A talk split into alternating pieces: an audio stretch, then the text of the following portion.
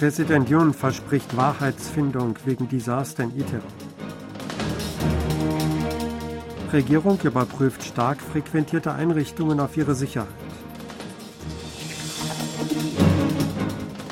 Mitwirkung Südkoreas, Deutschlands und der EU angesichts nordkoreanischer Nuklearfrage bei deutsch-koreanischem Forum gefordert.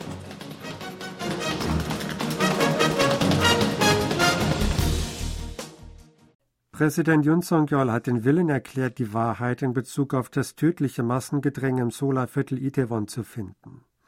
Er wolle abhängig von dem Ergebnis die Verantwortlichen zur Rechenschaft ziehen, sagte Yun in einer Sitzung zur Überprüfung des nationalen Sicherheitssystems. Yun wies zudem auf die Notwendigkeit einer massiven Innovation bei der Polizei hin.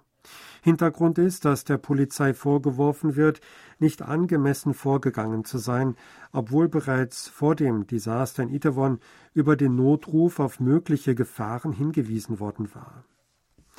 Bei dem Treffen wurde das System zur Reaktion auf Katastrophen und Sicherheitsunfälle, insbesondere die Steuerung von Menschenströmen, erörtert, was als wichtige Ursache für das Desaster von Itaewon gilt. Auch über das Nothilfesystem wurde intensiv diskutiert. Laut dem Präsidialamt wurde auch darüber diskutiert, wie ein passives Vorgehen nach der Anleitung, eine verzögerte Berichterstattung und eine eigenmächtige Abwesenheit verhindert werden können. Verbesserungen des 112 Nothilfesystems seien ebenfalls ein Thema gewesen. Die Regierung will stark frequentierte Einrichtungen auf ihre Sicherheit überprüfen. Hintergrund ist, dass sich schwere Unglücke wie zuletzt das Massengedränge im Solarviertel Itaewon nicht mehr ereignen sollen. Die dringenden Sicherheitsüberprüfungen werden am 10. November beginnen und einen Monat lang dauern. Mit den Überprüfungen sollen auch Sorgen der Bürger über eine fehlende Sicherheit im Alltag zerstreut werden. Unter die Lupe genommen werden Orte und Einrichtungen, wo sich besonders viele Menschen versammeln.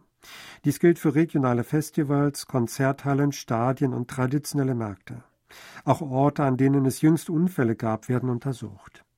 Der Traueraltar für die Opfer des Desasters in Itaewon am U-Bahnhof Noksapyong im Solarbezirk Yongsan wird bis zum 12. November zugänglich sein. Der Traueraltar auf dem Seoulplatz in der Stadtmitte wurde bereits abgebaut. Teilnehmer eines deutsch-koreanischen Forums haben auf die Notwendigkeit einer Zusammenarbeit angesichts der nordkoreanischen Nuklearproblematik hingewiesen. Südkorea, Deutschland und die Europäische Union sollten sich für eine Lösung der nordkoreanischen Nuklearproblematik sowie eine Verbesserung der innerkoreanischen Beziehungen einsetzen.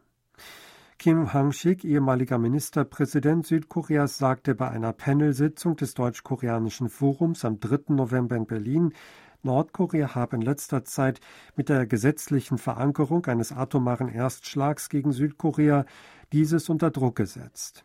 Als Reaktion darauf gäbe es in Südkorea verschiedene Forderungen. Beispielsweise würden eine erweiterte Abschreckung, die nukleare Teilhabe oder die eigene Entwicklung von Atomwaffen diskutiert. Kim erläuterte, dass die neue Regierung Südkoreas im Grundsatz die Position vertrete, durch eine Verstärkung des Bündnisses mit den USA und die engere Kooperation zwischen Südkorea, den USA und Japan das Problem zu lösen. Um inmitten des Hegemonialkonflikts zwischen den USA und China den Weltfrieden und den Wohlstand aufrechtzuerhalten, die nordkoreanische Nuklearproblematik zu lösen und die innerkoreanischen Beziehungen zu verbessern, sei das Zusammenwirken Südkoreas, Deutschlands und der EU notwendig, hieß es. Südkorea hat erstmals seit sieben Jahren wieder an einer Flottenparade in Japan teilgenommen. Das 10.000 Tonnen Versorgungsschiff Soyang war unter den Schiffen aus zwölf Ländern wie USA, Kanada, Australien und Indien, die sich am Sonntag in der Sakami-Bucht in der Präfektur Kanagawa präsentierten. Südkorea schickte damit erstmals seit 2015 wieder ein Schiff zur japanischen Flottenschau. Die Teilnahme erfolgte vor dem Hintergrund wachsender Sicherheitsbedrohungen wegen Nordkoreas Nuklearwaffen und Raketen. Die südkoreanischen Matrosen zeigten demnach dem japanischen Mehrzweckzerstörer Izumo, auf dem Japans Ministerpräsident Fumio Kishida mitfuhr, den militärischen Gruß, wie auf Videos zu der Veranstaltung zu sehen ist. An dem Zerstörer wehte auch die Flagge der aufgehenden Sonne, die von vielen Koreanern als Symbol des militaristischen Japan gesehen wird. Aus diesem Grund gibt es in Südkorea auch Kritik an der Entscheidung, sich an der Flottenparade zu beteiligen. Ein Ausschuss der Vereinten Nationen hat Japan wegen der sexuellen Sklaverei im Zweiten Weltkrieg zu einer Entschuldigung auf Regierungsebene und Entschädigungen aufgefordert. Der UN-Ausschuss für bürgerliche und politische Rechte schrieb in einem am Freitag veröffentlichten Bericht, dass Japan in der Trostfrauenfrage keine Fortschritte erzielt habe. Der Ausschuss wies darauf hin, dass die Täter nicht vor Gericht gestellt worden seien und es keine effektive Unterstützung für die Opfer oder eine ausreichende Entschädigung gegeben habe. Das Komitee forderte Japan auf, die Frage der Sexsklaverei in Kriegszeiten durch ein unabhängiges und faires Organ untersuchen zu lassen, alle verwendbaren Beweise bekannt zu machen und die Täter anzuklagen oder im Falle der Feststellung ihrer Schuld zu bestrafen. Das südkoreanische Militär hat am Montag eine Stabsrahmenübung zur Vorbereitung auf Bedrohungen aus Nordkorea begonnen. Der Vereinigte Generalstab JCS teilte mit, dass die Übung Taeguk vom 7. bis 10. November abgehalten werde. Die Übung soll dazu dienen, die Fähigkeit zur Durchführung verschiedener Missionen sicherzustellen. Das Training diene der Vorbereitung auf verschiedene Bedrohungen, darunter die Bedrohung durch Nordkoreas Atomwaffen und Raketen. Die Übung wird basierend auf Computersimulationen abgehalten, ohne dass Streitkräfte und Ausrüstung mobilisiert werden.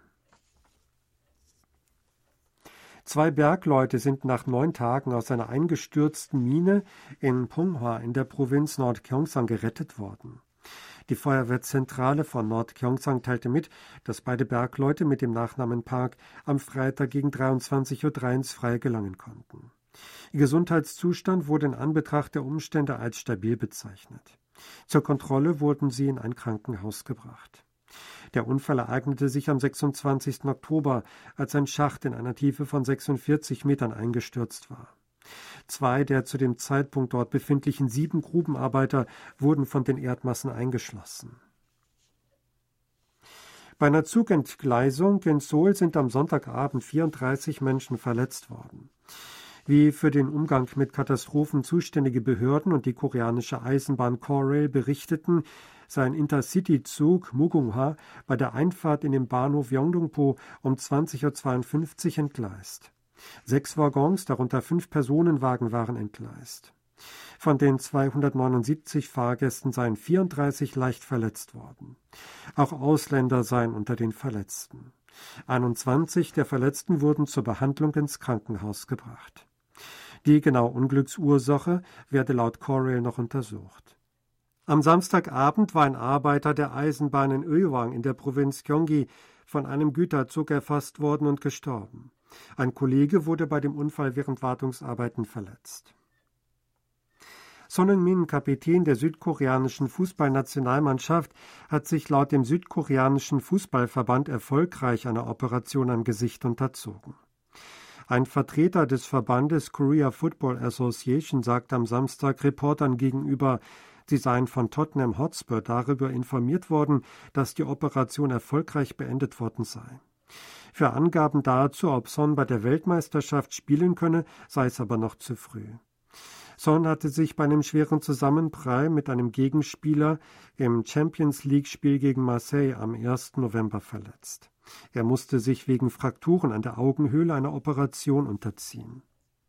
Sie hörten aktuelle Meldungen aus Seoul, gesprochen von Sebastian Ratzer.